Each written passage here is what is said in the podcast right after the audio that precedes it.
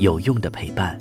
十里铺人民广播电台，您身边最贴心的温暖励志伙伴。一个人可以走得很快，但一群人一定能走得更远。现在，我们十里铺人民广播电台正招募有想法、带创意、成型的节目主播，来吧，告别单打独斗。感受团队的力量，关注十里铺人民广播电台微信公众号，回复关键字“主播”，查询招募详情。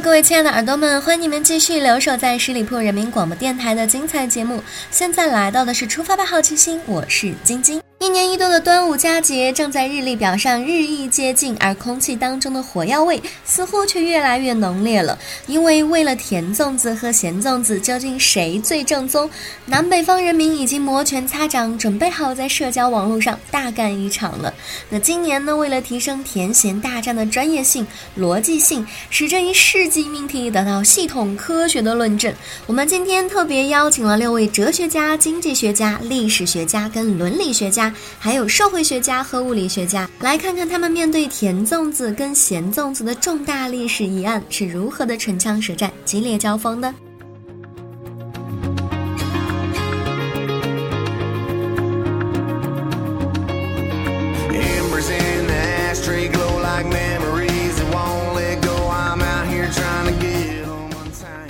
首先，自然是田方代表的异变选手哲学家登场，他们是这样说到的：甜粽子的定义是其成分中含有糖。故而有甜味，咸粽子的定义呢，则是粽子当中含有盐，故而有咸味。而粽子本身的定义，则是粽叶包着的米。确定了以上三者，我们就会发现，甜咸粽子的争论已经从定义上得到了解决。因为所有的粽子根据定义都有米，所有米中都含有碳水化合物，这些碳水化合物都会消化成为甜味的糖。因此，所有粽子的成分当中都含有糖，于是所有的粽子从定义上讲都可以被称为部分或全部的甜粽子。一个没有咸粽子的世界是枯燥的、乏味的、难以接受的。一个没有甜粽子的世界呢，是绝对不存在的。所以，从哲学的角度，甜粽子已经完胜，因为它具备了普世的存在性；而咸粽子也许可以不断的做出各种美味，但是甜粽子却是永恒的。一个永恒存在的食物，怎么可能被打败呢？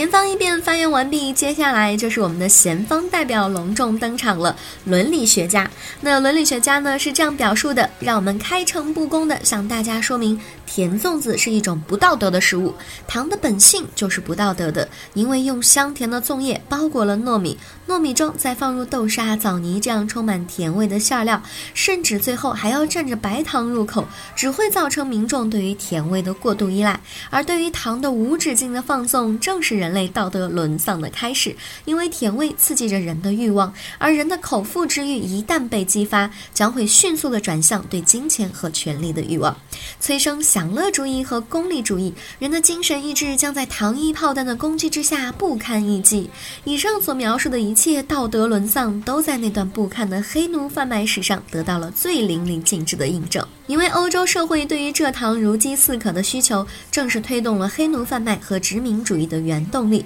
从16世纪开始，适合生长甘蔗的美洲大陆变为了殖民地，而被贩卖到美洲的黑人则充当了廉价的劳动力。在加勒比海区域、南美和美国南部的所有国家，每寸土地都变成了那个巨大的造糖机器的一部分，到处都是无边无际的甘蔗种植园、加工厂和不眠不休的工作的奴隶。白糖和随之而来的利益撑大了欧洲殖民者的腰围，也丰满了他们的腰包。可以说，对于白糖无度的使用是殖民主义最好的发动机，也是给人类历史烙上最大苦难的烙铁。甜粽子所延续的是一段放纵而羞耻的历史。只有当人们彻底的抛弃了对于甜的追捧，当甜粽子被咸粽子全面代替，人类的文明才会迎来新的曙光。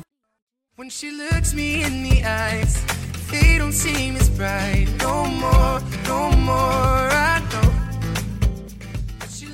说到这里，田方二辩自然要发来反驳。我们的历史学家是这样表述的：刚刚的伦理学家未免危言耸听了，举的例子呢也有那么些许的不恰当。要知道，西方人的历史是西方的，怎么能够随便套用在中国的粽子上呢？如果要论证粽子的口味，当然是要从我们中国，确切的说是楚国的历史当中寻根究底。尽管在历史研究者说春秋时期已有的黄米角黍是粽子的前身，我却对此持反反对意见。角黍在当时只是一种祭祀品，而真正给人吃的粽子，还是要以忧国忧民的大诗人屈原为源了。当年屈原投江殉国，而楚国百姓爱戴心疼他，便用竹筒装米投入江水当中。竹筒装米呢，投入江水，也就是说，为了屈原而诞生的粽子，原本就是只有白米，没有任何馅料。而到今天的楚国，也就是湖南区域，仍然延续了同样的传统。作为一个根正苗红的湖南人，我必须昭告天下：我从小吃的妈妈包的粽子就是白粽，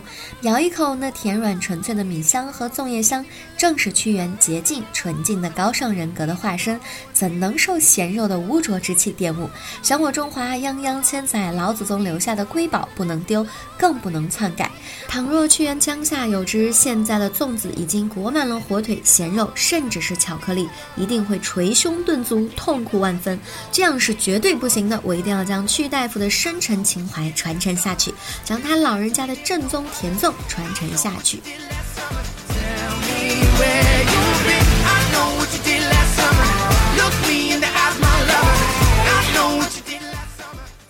接下来是险方二辩经济学家，刚刚的历史学家，请你赶紧坐低饮杯茶，我看你快喘不过气来了。首先呢，让我们假设所有的人都是纯粹的理性的；其次，再假设社会的平均口味是完全中立的，即便你偏爱甜粽子与偏爱咸粽子的人数和程度完全相等。我们可以观察到，在端午节期间，粽子是一种刚需品，不论是回家探亲、家庭聚会、商务来往、亲友礼赠，粽子都是缺它不可。的必备物资，在这种情况之下，粽子的口味选择对于消费需求来说影响是相对较小的，我们称之为低需求弹性的产品。可是，在端午节之外的日子呢，粽子转眼便由刚需转为了一种普通食品，众多米食当中的一种。人们可以选择吃粽子，也可以吃油条、炒米、米粉、小笼包。此时，如果粽子的口味不合消费者的喜好，消费需求则会急剧下降，我们称之为高需求弹性的产品。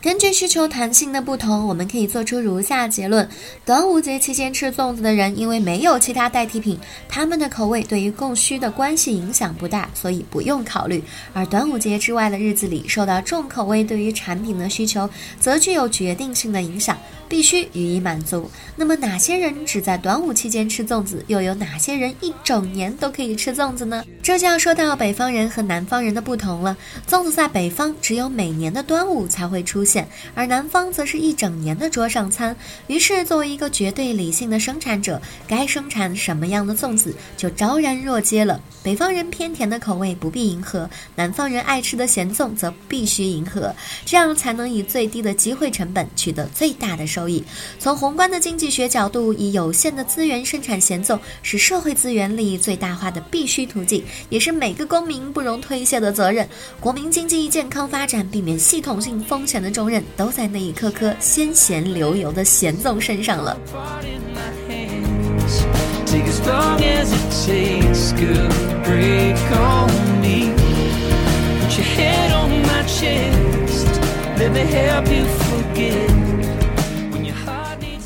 当然，还有一些学家们也有话要说。这个时候，社会学家站了出来，他强烈的指出，甜咸口味形成的所谓南北分界，其实只不过是由于个体对社会认同的需求所制造出的一种幻觉，是根本不存在的。根据社会学同学说，每个个体的社会身份是一种他对自身的认知和描述，可以是国籍、民族、职业、性别，或者是文化。个体通过实现并且维持一种社会身份，从而提升自尊、自信和社会交往当中的安全感。然而，这种社会身份虽然表面上帮助了个体在社会当中生存，对于个人的人格来说却是一种巨大的桎梏。它泯灭了差异化，泯灭了独立人格和思考，造成对内群体的偏爱和对外群体的偏见。更甚的是，当有一种社会身份开始被许多人接受，他们就会陷入一种自我肯定的怪圈当中，并且以社交的压力来胁迫更多的人产生同样的身份认同，最终产生社交胁迫。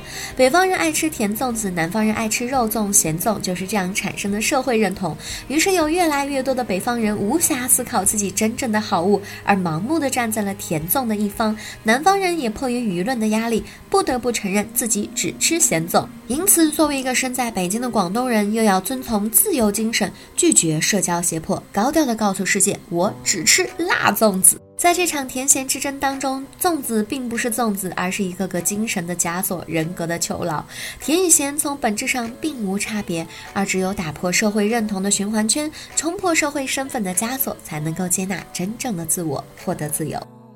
I've heard it all before.